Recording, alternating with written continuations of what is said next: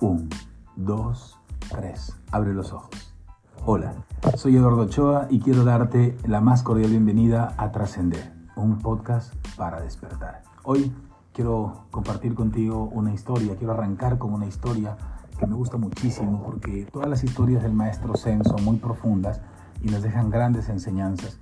Dice que había un discípulo muy joven que llegó al monasterio eh, en busca de la iluminación y se acercó al maestro y le preguntó, Maestro, ¿cuánto tiempo tomará alcanzar la iluminación? el maestro sonrió y le respondió, diez años. El discípulo se sorprendió un poco por la respuesta, diez años.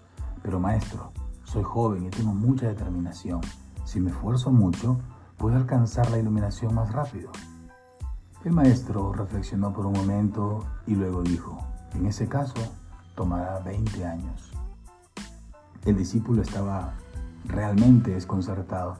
No entiendo, maestro. Si me esfuerzo aún más, ¿por qué tomaría más tiempo? Después de una pausa, el maestro explicó.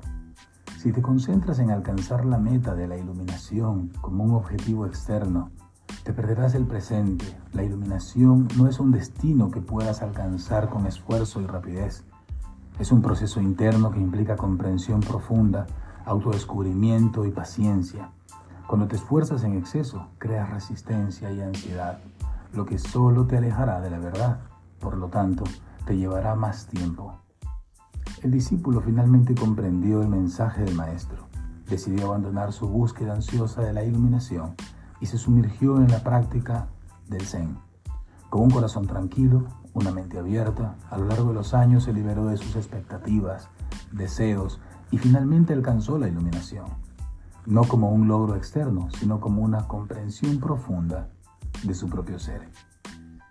Después de leerte esta historia, quiero solamente hacerte este comentario. Cuán importante vivir en desapego, cuán importante es vivir en una plenitud completa dentro del ser. Si nosotros nos ponemos a dar cuenta o observas un momento más este contexto, esta analogía de, la, de la metáfora o de la historia zen, me hace recordar muchísimo cuando eh, leía eh, Los secretos de la mente millonaria de Tim Hareker, cuando dice una frase que realmente me, se me tatuó en el corazón, en la mente. Es que si el propósito, dice, por alcanzar el dinero, proviene de, una, de un principio no lógico ni razonable, es decir, que proviene de la ira, proviene del enojo, proviene del ego, proviene del apego, entonces el dinero que obtengas en tu vida no te va a hacer feliz.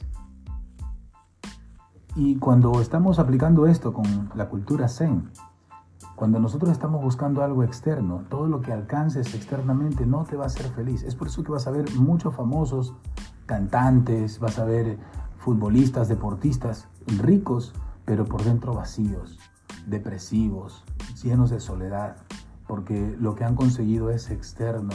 Por eso las personas religiosas tienden mucho a la depresión, porque están buscando con afán y desespero el agrado de un Dios castigador, un Dios que odia, que tiene venganzas y que está por otro planeta, ¿no? Y dejaron de encontrar realmente la esencia del Dios que está en el corazón, que les permite estar en paz, en profunda tranquilidad y en calma, y ya no por miedo de si hago algo malo, Dios me castiga.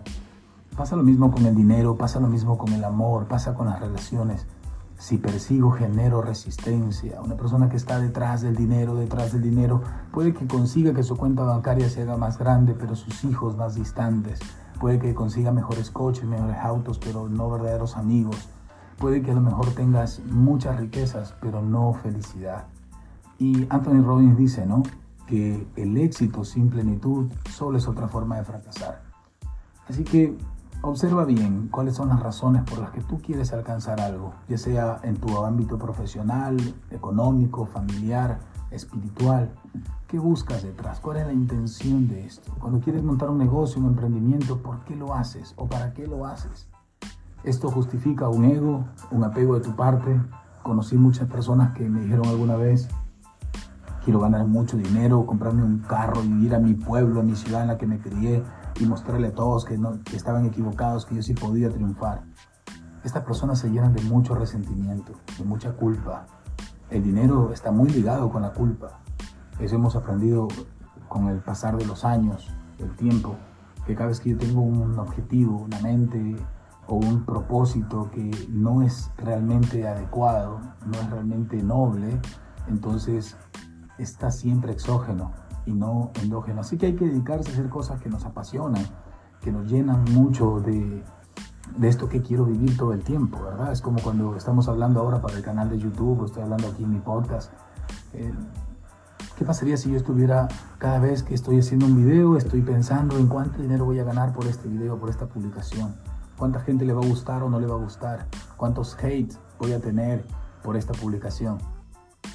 En poco tiempo voy a dejar de hacer esta, este programa. Y realmente lo que buscamos es que lo hagas todo el tiempo. Yo quiero hacer esto toda mi vida. No me importa si me va a generar ingresos, trabajo o no. Lo quiero hacer siempre porque es la forma de sentarme contigo mientras te tomas un café, mientras estás en tu coche y que podamos conversar, platicar. Y si es necesario preguntarme, encuéntrame a través de redes sociales y, escríbeme y, hacemos un, un café virtual. Lo importante es despertar, abrir los ojos y despertar del trance en el que vivimos. ¿Por qué persigo esto con tanto afán? ¿Qué, qué estoy buscando? ¿Qué necesito realmente en mi vida para ser feliz hoy, para alcanzar la plenitud, plenitud ahora y dejar que las cosas luego vengan a ti? Jesús decía, ¿no? Mas buscar primeramente el reino de Dios y su justicia y luego todas las cosas serán añadidas. Pero nosotros estamos buscando desesperadamente algo, es como que esto genera esta resistencia y, y lo perdemos, realmente lo perdemos. O nos llenamos de algo que no es lo que nosotros queremos tener dentro del interior. Así que te dejo este pensamiento, esta analogía, un poco esta reflexión y que tengas un súper día, un súper principio de semana. Vamos a estar compartiendo más de cerca eh, algunos principios, algunos pasajes, algunas enseñanzas, también aprendizajes juntos durante este proceso de trascender. Un fuerte abrazo.